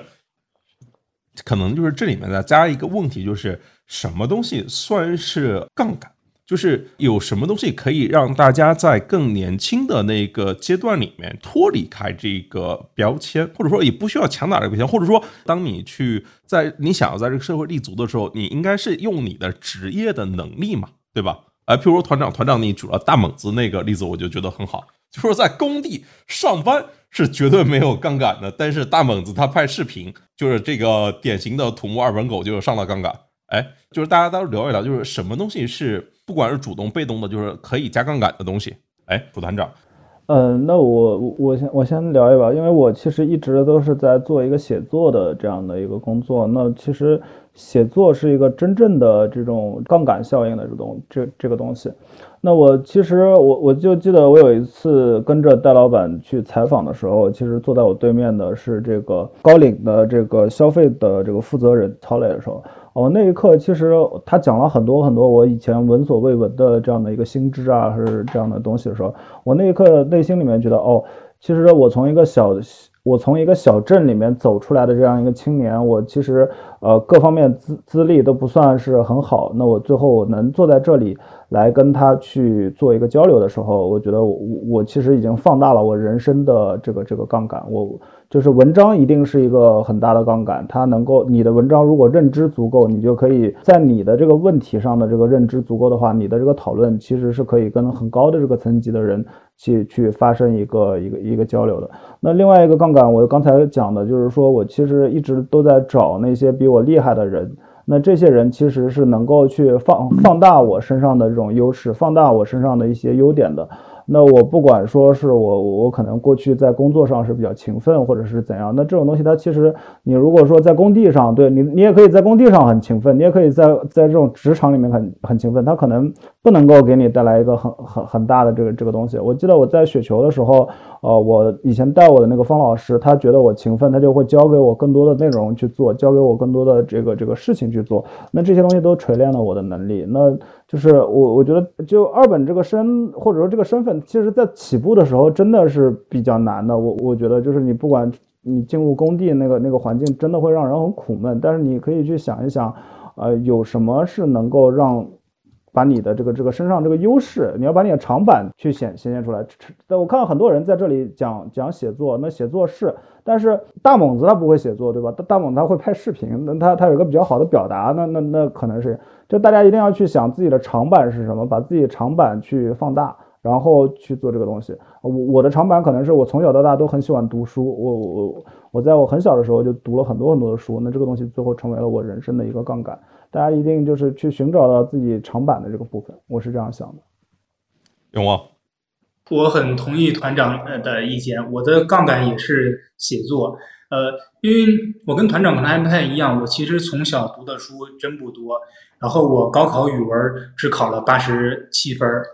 就是按理来说，我这样一个水平的人其实不能靠写作吃饭的，但是其实能从毕业到现在做到今天，还完全靠靠写作。刚才也有提到，就是大一的时候，因为我的专业是食品质量与安全专业，然后我当时意识到，你靠这个专业是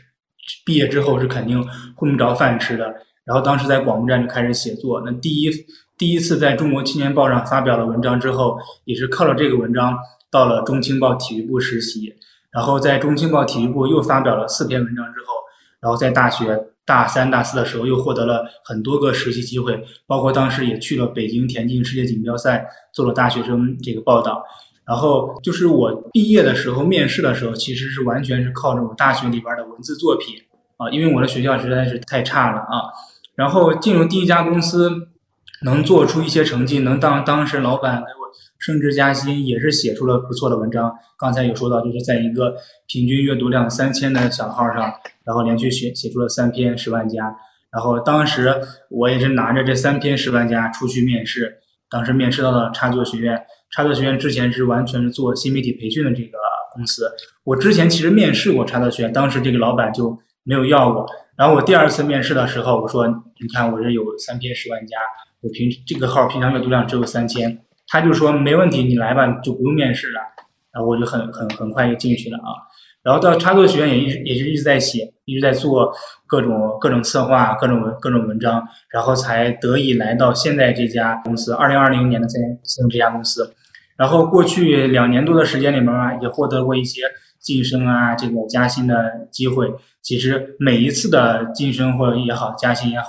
我觉得都是来源于我的写作，都是来源于我的呃，来源于我的作品。这是我职场上写作给我的反馈。那其实职场之外，我自己也在写自己的公众号。那当然阅读量很低，只是写一些我自己个人工作的这种感受啊，这种体验、体验心得。比如说最近写的毕业五年这个总结。那如果我不写这篇文章的话，我跟潘乱老师也。没办法认识，就是这还是有一些社交距离的。但是通过这篇文章，我们还是认识了，也认识了很多互联网的一些前辈吧。他们靠着这篇文章说，这个小伙子还不错，也没想到你还有这样的故事啊！我觉得这些都是写作给予我的这种呃杠杆啊。艾瑞克，我觉得在我看来不一定是写作啊，我们怎么全部都聊到文字工作去了？我觉得，我觉得第一个事情是你的敲门砖吧，就是这个敲门砖。举个例子，比如说。我上大学的时候，我去校外的培英语培培训机构。那这样的话，我可以去选择外企。这样的话，因为我在那种全英文的面试当中，那我就可以比那些不会英语的人就多了一个选择啊。然后第二个的话就是说，你要提前准备，就是敲门砖，其实你只需要一块就够了。但是这一块，举个例子，比如说我。我在大一下学期我就已经我在学校里面我的目标就是不挂科能毕业，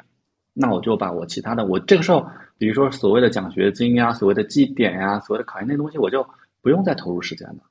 我就其实发现很多人，比如说，就是一边准备考研，考完然后一边又在同时说我要去攒实习，那你人的精力是有限的。所以的话，我觉得就是第一，你找到你的第一个敲门砖，那那那个敲门砖的话，你一定要从，就是因为大家的时间是差不多的，聪明程度也是差不多，所以第一，你找准你的目标。第二，你提前准备。如果你在大一的时候就已经把你大四毕业要找的那个职位的 JD 那个职位描述已经看过了，你按照那个职位描述一年准备一条，我觉得你在大四毕业的时候肯定会比其他的所有的那些，比如说考研失败的人再去准备这个人肯定要充分很多。对，所以第一条是你找到你的一个敲门砖，这个敲门砖的前提其实是你要提前去准备啊，然后你要找准目标。第二点的话就是说。我觉得敲门砖是你，你敲完门之后，你进了门，你再拿着一个砖，那个砖已经不重要了啊。或者说，所有的标签，不管是二本还是其他东西，其实标签或者举个例子，比如说今天我去考了一个第二学历，我考了一个清华的一个 M MBA，难道我有了这个标签之后，我跟现在的我真的有什么区别吗？我觉得没有区别。或者说我今天进了一个大厂，在大厂的我和在我入职前一天的我，真的有什么区别吗？或者说，当我跳了一份工作，我的这一份工作比上份工作工资高了百分之五十，我还是那个我呀。所以这些外在的，不管是 title 还是薪水，还是标签，还是学历这些东西，其实它都不能真正的改变你自己的本身的一些能力。所以我觉得第二点就是说，你一定要多看书，不一定是，比如说你不管是你看，我记得我当时是我看电影，我当时看 top 呃豆瓣 top 二二二百五的电影，我看完了之后，每每看完一部电影，我都会去看影评，自己去写影评。然后我当时还看了大上大学时候看了很多跟经济学、跟哲学相关的书啊。那这些东西的话，我每看，包括我听播客，我很早的时候就一直都是一个播客的深度用户。那我听完播客，我就会在播客下面去评论。当我看到我的评论被作者去点赞的时候，因为我觉得你们要相信啊，就是你在任何一个大 V，哪怕有几百万、上千万的粉丝，你在他的作品下面，你去写了一条你真的认认真真总结过的一条笔记。他肯定是能看到的啊，所以不管是你，就是你一定要多看书，不管是看电影还是看书，你看完之后一定要输出，一定要输出，因为你输出的过程会让你重新再把你看过那东西再重新去捋一遍，而这个过程是真的能把你看到的那些别人总结过的那些精华、那些书的东西，真的植入到你自己的脑子里面去。你写出来了之后，你自己哪怕是写了一条评论，比你再看十本书，我觉得都要强。所以你多看书，然后多输出。然后这样的话，你就能真的把你举个例子哈。如果说我今天我又看了三本书，我看了三本书，写了三篇读书笔记，同时在那些呃相关的其他的读书笔记里面跟别人做一些互动，发一些评论，那我会觉得看完这个书的我，写完这个读书笔记的我和没看这个书之前，我的认知发生了改变，我思考问题的角度发生了改变，这才是我真正的，我觉得就是不是那些标那些标签是。举个例子，你今天进了一个大厂，可能明天那个大厂那家公司的股价就跌了，比如说那家公司可能就退市了，你曾经引以为傲的那个标签，到现在可能就是一个污点了。所以你不要被这样的一些标签所去牵引，所以你要去建立自己的一些真正的一些你觉得真的你的认知。比如今天你看这个事情，你我比如我今天我在直播的时候，我对这个事情我的观点是 A。但是我看了一些书，看了写了一些笔记之后，我发现我今天再回过头再看我今天直播的时候，可能我的当时我会觉得我的观点有些地方是不够思考的不够充分的，我的观点发生了改变。我觉得这是这些才是你核心的竞争力。最后一点的话，其实就是你要有自己的，就我刚才说说说那句话，你要有自己的热情，有自己的信仰，有自己的价值观。当你有了热情的时候，我觉得这个时候你第一。你有了敲门砖，你进去了。第二，你真的通过阅读让自己的认知发生了改变。第三，你同时还比别人更有热情。那那个时候，你的加班就不是在那儿磨洋工了。就算你没有加班，你回到家，你任何你在业余时间，你你刷个新闻，你看，哎，看完这个新闻，你就觉得，哦，你可能同时要去看一下这个公司的财报。哎，为什么这个公司的为最最近为什么有这样的新闻，是吧？你同时看看它的股价的一些表现，看看它财报的里面的一些业绩相关的东西。那你这个时候其实。看别人在看新闻，你也是在看新闻，但是你看新闻可能跟别人看新闻的时候不一样，因为你有热情，你对这个东西真的感兴趣，所以我觉得你有了有了敲门砖，有了真正能够改变自己认知的输入和输出啊。对，第三点的话就是你有热情，那我觉得你应该能比你身边的绝大多数人能够表现得更好。全西西同学说：“认知是我们改变自己命运最低成本的方式，成本最低的方式就是认知。然后其实就去读好东西。然后我也非常认可艾瑞克聊的，就是如果你一上来不能够形成自己完整的、严密的认知，你至少可以去做一个事情，就是多去跟这些创作者，多去跟这些能够做出好的认知的人，跟他多去互动。”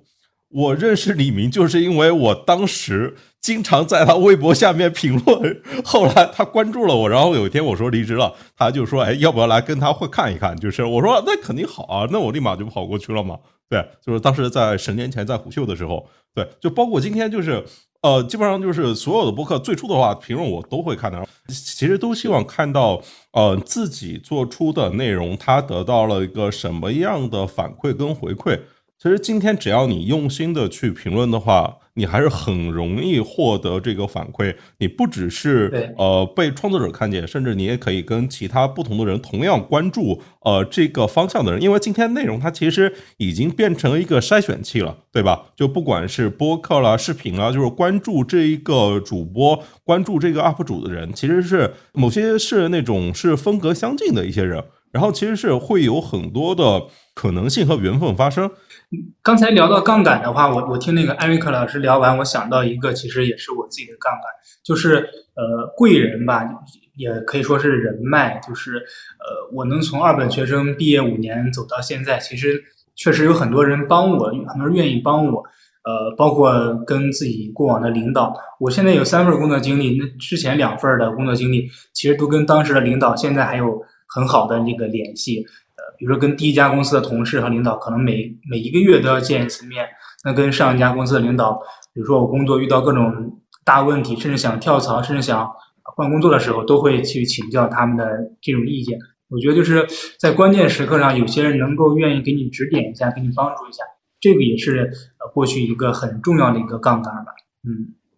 对，其实是贵人和时代运气这个事情，它呃是。针对于每一个人呢，他不一定是针对于所谓的二本学生，然后呃最优秀的那些人，对，就是你去问那些最优秀的企业家，他们也会说，其实最大的帮助他的人就是这个时代，对，然后其次可能是他所处的国家，再其次是他所处的行业，对。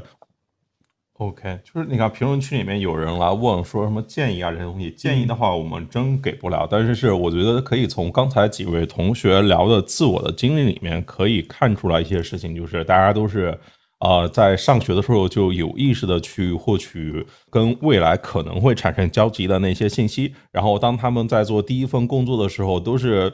基本上都是从来没有去想过什么回报这些东西，就是全情的投入，而且是啥都干，真的啥都干，就是可能是比正式的员工投入更多的那个时间跟精力，而且真的是把那个公司、把那个品牌当成是自己的那种。然后我觉得在今天的话，就是。你着重看的就是，哪怕是应届的同学啊，就是虽然可能有点晚，但是是你着重看重的绝对不是你那个学历啊，就是你那个学历，你写那个学校，谁关心那玩意儿？就是你告诉我，就是你在那个知乎里面有几十万的粉丝，然后你告诉我你是小红书里面非常好的那个博主，然后你告诉我你在那个 B 站，然后有过多少的作品，然后或者说你在虎嗅三十六课有过投稿，你某一期播客上了小宇宙的首页。OK，你告诉我这些信息，就是这些信息能够帮我在一瞬间把你跟其他的简历分别开。对，你看，还有人说，就是想实现职业的快速转型和发展，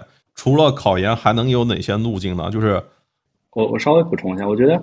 大家肯定会发现，大家问的问题其实都是一些更表层的东西，比如说我怎么转型，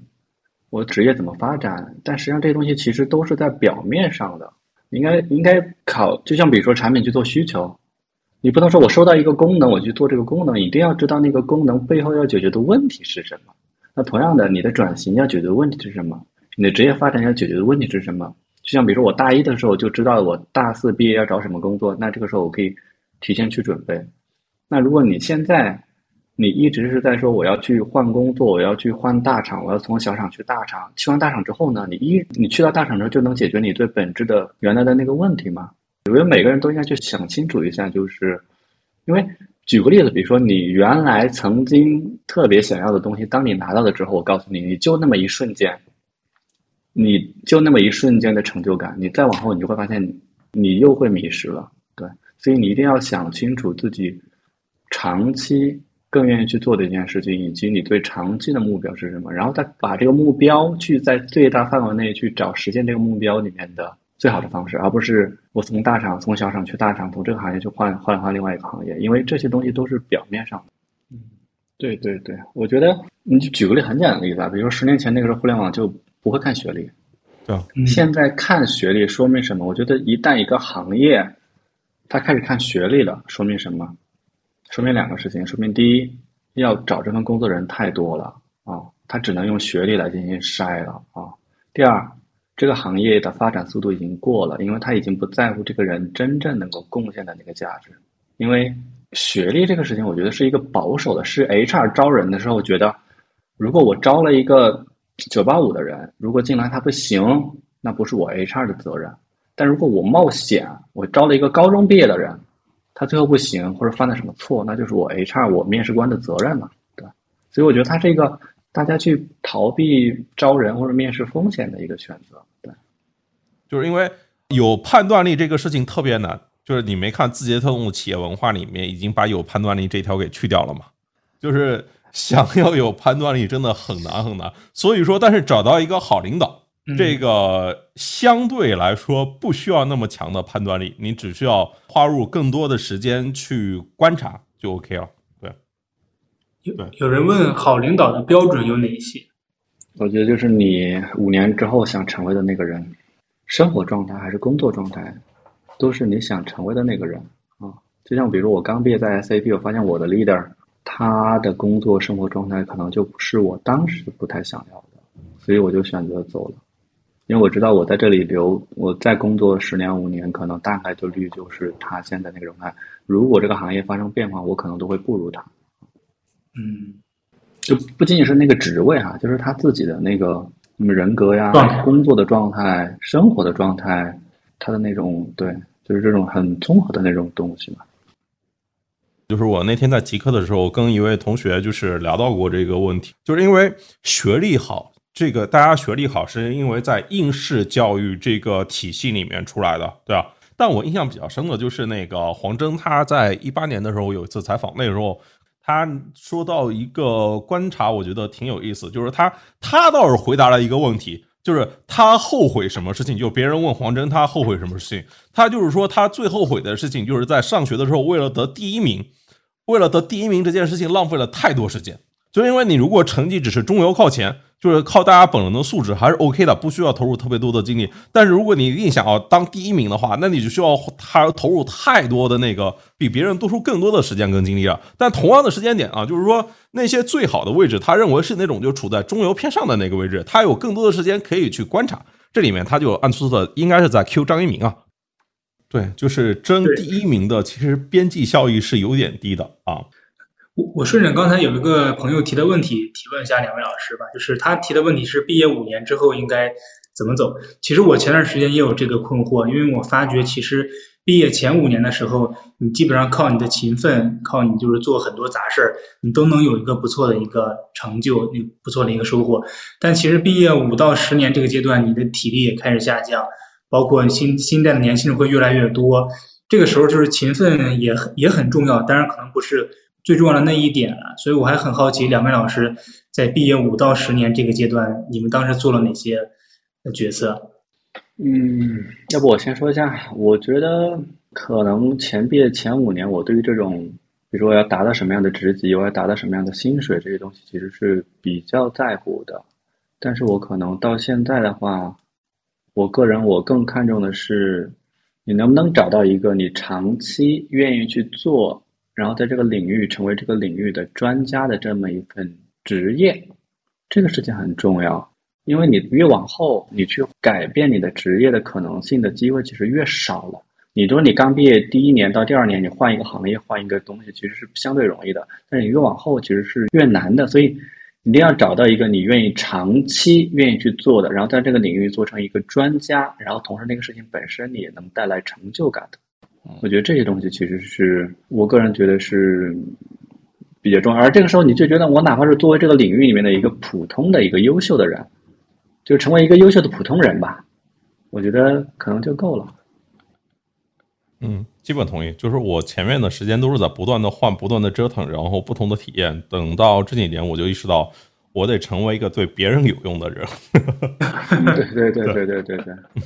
那那个，我就稍微稍微稍微说两句吧。对我觉得，其实很多啊，不管是这个听众朋友们、观众朋友们，或者说我们遇到的很多朋友们，其实他们都很希望说，啊，能够从某些地方得到一些万灵药，就是说，哎，我给你画张地图，你按照这条地图去走，你如果走第一步就会得到这个，走第二步就得到这个，然后最终你走完就会得到这个。这个怎么说呢？我觉得这是一个非常好的想法，但说实话没有什么用，因为其实你看看我们，或者说在座几位，或者你想想自己。呃，我们现在在做的事情，就我们现在正在从事的以此为生的这样一个事情，其实你往前倒推个五年和十年，这些事情都是不存在的。你想要去学是没地方学的，你想要去做也没有人愿意去做。呃，很多年前我看过 TED 的那个视频，你大一时候学的东西，可能有百分之五十在大四就已经过时了。然后你其实呃，你是不太能够知道说未来三年和五年，你别说压风口、压行业了。你光是连职能做什么，你需要什么样的技能，你可能都无法判断。所以我觉得更多其实还是去试，去不停的试。就像刚才别人说，哎，那究竟什么样是好领导？大家都知道跟对好领导很重要。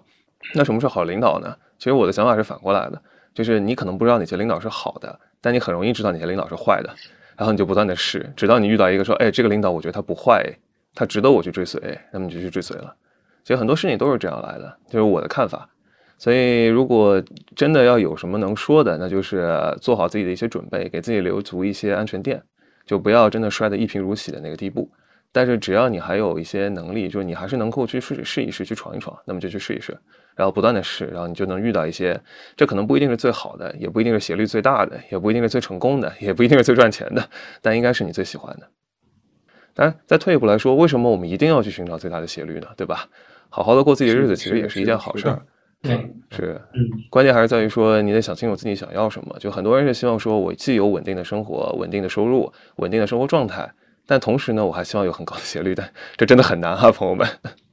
这真的很难。是，不能既要又要。对，对，就是可能我们刚才讲了很多，我们跟我们的大学同学他们的选择不同，行业不同，包括我对于我刚毕业去 SAP 的领导，他们当时的生活工作状态，都会觉得那不是我想要的。那站在我现在的这个时间阶段，我再去看，比如说我的大学室友，他们现在也都在一线城市，也都是也都是有车有房，然后有孩子。其实他们的业余时间可能比我陪孩子的时间会更多呀。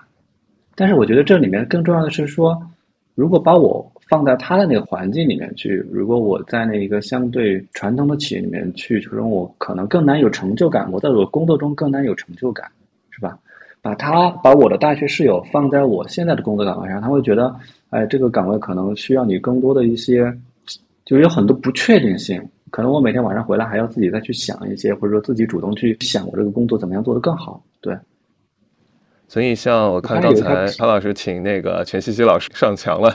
就说对 人生就是不断努力嘛，然后到六十分做个普通人。其实我有一句话，我觉得我也很认同。这个世界肯定是靠少数的伟人去推动的，但是更多是靠大部分的普通人去顶住的。